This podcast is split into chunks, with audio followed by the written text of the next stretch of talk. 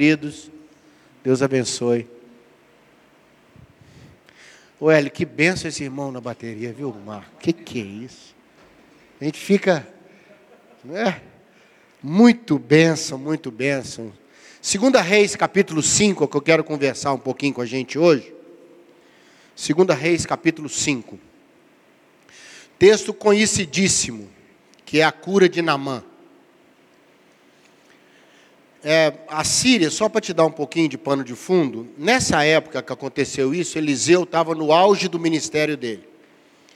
Eliseu foi servo de Elias. E nesse período aí, ele estava com muita autoridade, ele estava no auge do seu ministério. E ele morava numa região onde ele nasceu, chamada Belmeolá, que era um pouquinho para o sul de Jerusalém, perto do Rio Jordão, Rio Jordão mais lá para baixo. Há muita dúvida na arqueologia do lugar exato dessa aldeia hoje. Entende isso, Ari? Não se sabe exatamente. E também não é importante para nós. O importante é que era uma região pouco distante de Jerusalém, próxima do Jordão, perto do Rio Jordão. E Naamã foi tocado, muito tocado, e caso o texto comece a contar aí, dá um currículo desse general. A Síria estava em ascensão, Hélio, nessa época, em ascensão. Tanto que logo depois desse período, a Síria, desculpa, a Síria, capital Damasco, teve se tornou um império logo depois. Então ela estava em ascensão nesse período. E esse general era muito conceituado, era o braço direito do rei, era o homem que comandava suas tropas. A Síria estava em evolução de guerra, em conquistas. Daí a situação meio constrangedora. Numa das incursões, inclusive, a, a serva de Naamã, uma menina, quando a Bíblia chama de menino, é abaixo de 12 anos. Então fala que era uma menina, nós pensamos aí talvez 9 anos, e, e ele era um homem com uma doença. Há uma mensagem muito bonita do meu pai sobre Naamã, que ele, ele prega quase que em cima desse primeiro versículo, falando sobre tudo o que ele era. E meu pai pregou sobre esse porém aí. Porém, leproso. A tradução leproso não é das melhores, mas é o que pode ser feito. Era uma doença de pele gravíssima, não é? A mais próximo disso seria a lepra mesmo. Uma doença que deformava, deixava a pessoa muito exposta, muito feia, uma doença externa que dava essa, essa coisa ruim, e para ele, como um general, era extremamente desagradável tudo isso. E a menina põe o verso 2, pode pôr para nós o 2, a gente vai caminhando, tá? E vamos pensando na história. E as tropas levaram a menina cativa, ficou a serviço de Namã, numa das incursões lá em Israel. Verso 3 diz que essa menina falou para esposa de Namã, se ele conhecesse um profeta que tem lá em Israel, ele ficaria livre desse mal, dessa lepra. Naamã fica curioso com isso e, e ele conversa com o rei e falou o que a menina disse. O rei então encaminha ele para o rei de Israel, aí no verso 5. Encaminha para o rei, manda uma série de presentes e um pedido: curem o meu servo. Cure o meu servo. O rei de Israel estava muito tenso com a situação da Síria, a situação política da Síria com Israel, e achou que aquilo foi um motivo, uma desculpa para a Síria poder atacar Israel. Como é que se manda um general para eu curar? Ele falou: Você acha que, pôr o verso 6, querido, você acha que eu tenho condição de curar esse homem? Cure da lepra. Ele falou: Curar o quê? Eu não tenho condição de ser uma desculpa. Ele fez uma leitura política da coisa e, e a coisa complicou. Aí, pode para o verso 7. Ele entrou em pânico, está procurando o pretexto. No verso 8 começa a aparecer Eliseu. Ouvindo Eliseu, um homem de Deus, que o rei de Israel entrou em pânico, rasgar as vestes, seria hoje surtou. Falou: manda, manda na mão aqui, porque ele vai saber que tem profeta em Israel. E Naamã então foi com a comitiva dele. A Bíblia diz que foram carros, uma comitiva. Quero lembrar para você que ele era o general sírio e ele parou à porta de Eliseu com seus carros, seus, sua comitiva, levou um monte de presente, talentos de ouro, e ele chegou na porta, se fosse hoje ele ia bater a campainha ou interfone. E aí Eliseu manda um recado para ele, não recebe na mão. Manda um recado para ele, ó, vai, desce no Jordão, se lava sete vezes, você vai ficar limpo. E aqui começou o problema. É, Belo Horizonte, eu já, aqui em Minas Gerais, eu já notei que o que eu gastava 15 minutos para ir, eu gasto agora meia hora. Não foi a distância que aumentou, foi a dificuldade de chegar. Trânsito, né, Toninho? Trânsito, sinal, problemas outros que aparecem, a cidade está mais cheia. E aqui eu queria falar um pouquinho com você sobre essa distância difícil da porta da casa de Eliseu até dentro do rio. Ou a distância entre a palavra que eu recebi de cura e a cura efetivamente. Está começando a entender o que eu estou falando? O trechozinho difícil, né, Deraldo? Você tem uma palavra, mas não viu acontecer. Você tem uma promessa. Essa, essa distância não era longa, fisicamente falando. Porque Abel Meolá, onde ele morava, essa região, é perto do Jordão. Ele não teria que ir muito longe. Tanto que logo depois ele olha para o Jordão, tão perto que ele estava, e fala: Eu vou entrar nesse rio feio. Irmão, o Jordão só é bonito em batistério de igreja, irmão. Só em desenho de batistério de igreja. É um rio lamacento, um rio feio, de correnteza. Não é? Aquele lugar lá em Jerusalém que prepararam o pessoal a fazer os batismos é um lugar preparado. É um lugar arrumado. O rio Jordão era um rio que desce como uma serpente. Ele tem uma corredeira muito grande, ele é lamacento, ele, ele vai levando a terra em volta. E ele tinha rios maravilhosos lá, Farfar, lá em, na Síria que ele fala, né? Os dois rios, põe para nós, querido. Quando ele, ele comenta, ele fala, gente, tem, tem rio muito mais bonito lá, o, o, como é que é? Eu esqueci o nome do outro agora. Abana, parece, que aqui. E Farfar, né? Que ele fala, olha que rios. Ele falou, gente, tem rios muito mais bonitos lá, ele fala: eu vou entrar, Alabama e Farfar, rios maravilhosos na Síria. Se o negócio é entrar no rio e tomar banho, eu faço isso lá. Irmãos, há pelo menos três dificuldades para chegar da casa de Eliseu até dentro do Rio Jordão. E eu queria pedir para mim e para você que Deus nos dê a bênção para a gente vencer essas três coisas que Naamã quase não venceu. Quase não venceu. A primeira dificuldade que ele teve foi com orgulho, irmão. Eu entrar nesse rio lamacento, um general, irmão. Deixa eu te falar uma coisa. Não é? Ele estava diante dos servos dele, dos comandantes dele. Ele estava diante daquele povo, falou, eu vou entrar no rio igual a criança. E vou, sabe, era, era preciso humildade para fazer isso. Ele mesmo falou, achei que o profeta ia sair, fazer uma invocação divina, colocar a mão em cima da ferida, ou um raio ia passar. Ele, ele achou que ia ser uma coisa espetacular. E foi uma coisa humilde, simples. E aqui a nossa dificuldade às vezes, porque Deus vai precisar que a gente seja mais humilde para conseguir chegar dentro do lugar da benção. Recebe isso aí? Tem que ser humilde. Humilde para descer até no rio. Humilde. Eliseu pediu uma coisa para ele extremamente simples, e aqui foi a dificuldade dele. Nós temos que aceitar a simplicidade de Deus.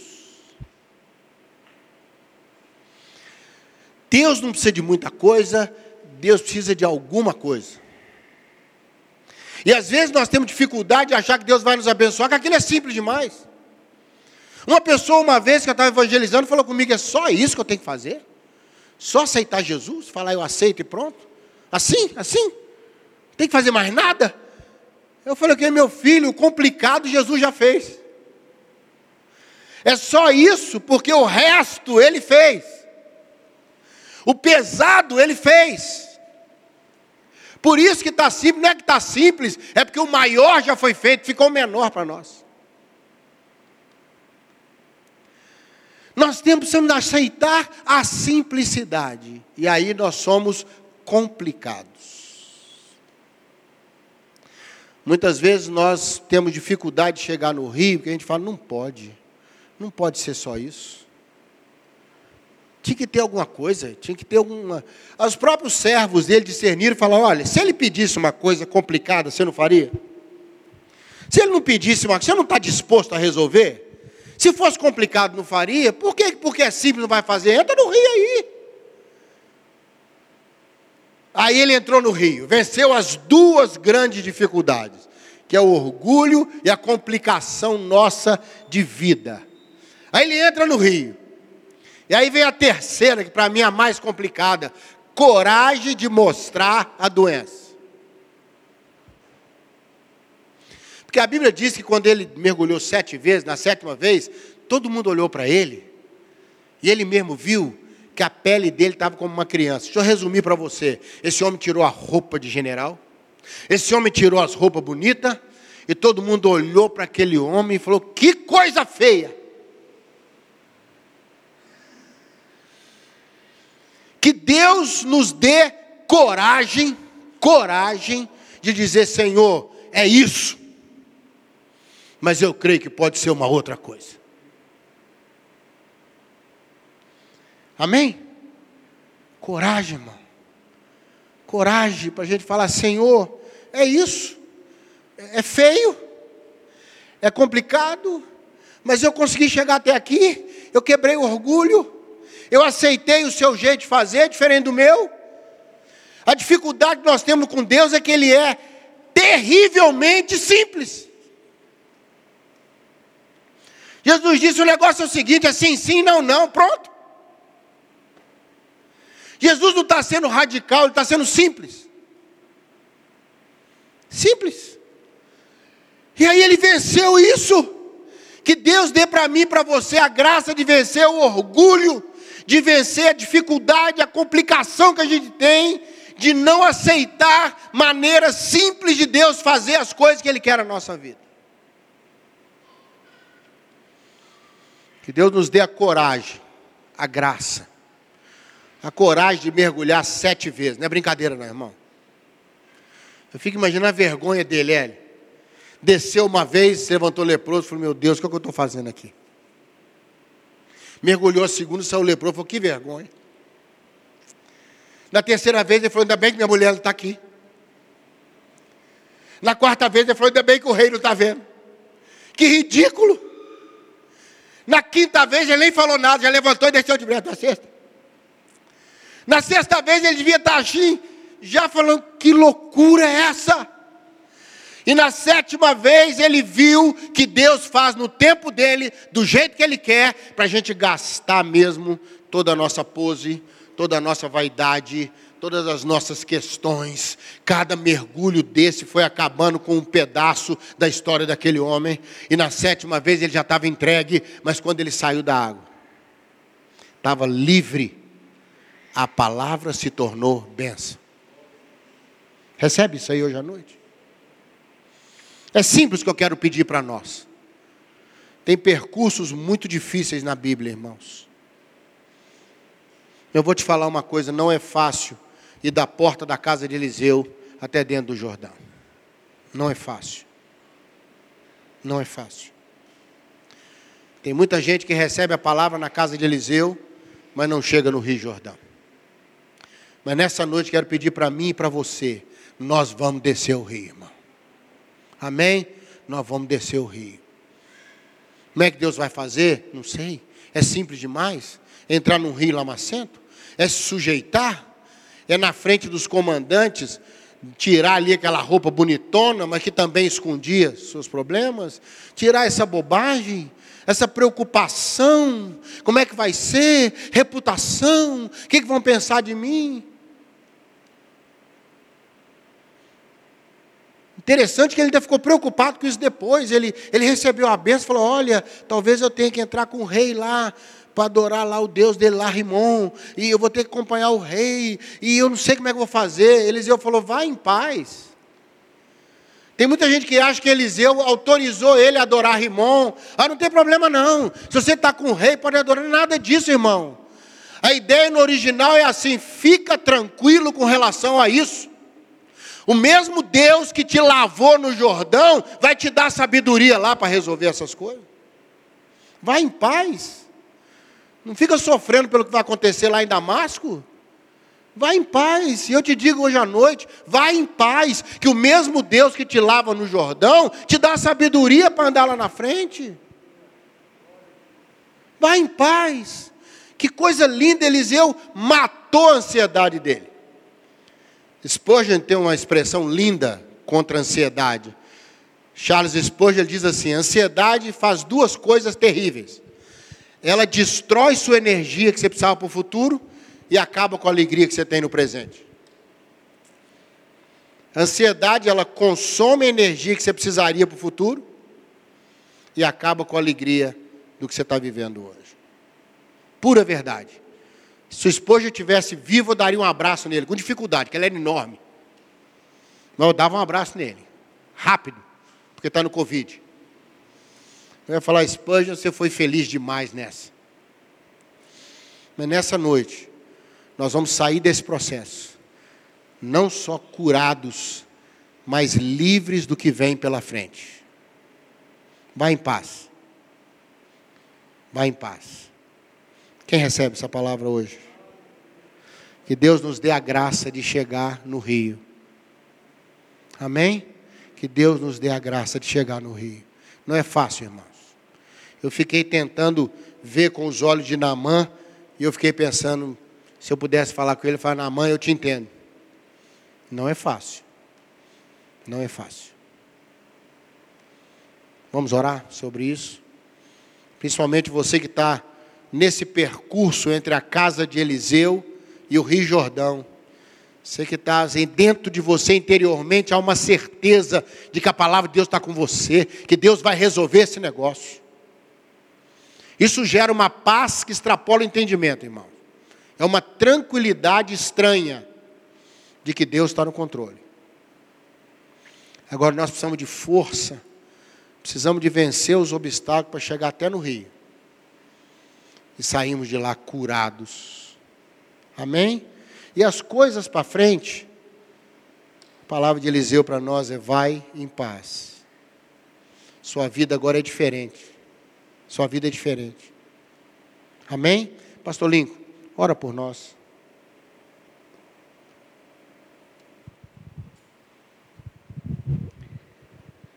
O Senhor diz: se creres, verás a glória de Deus. Né? A gente viu, entendeu bem essa dificuldade, mas ele teve que ter um ponto de acreditar que aquilo ia funcionar, porque senão não teria entrada, não é?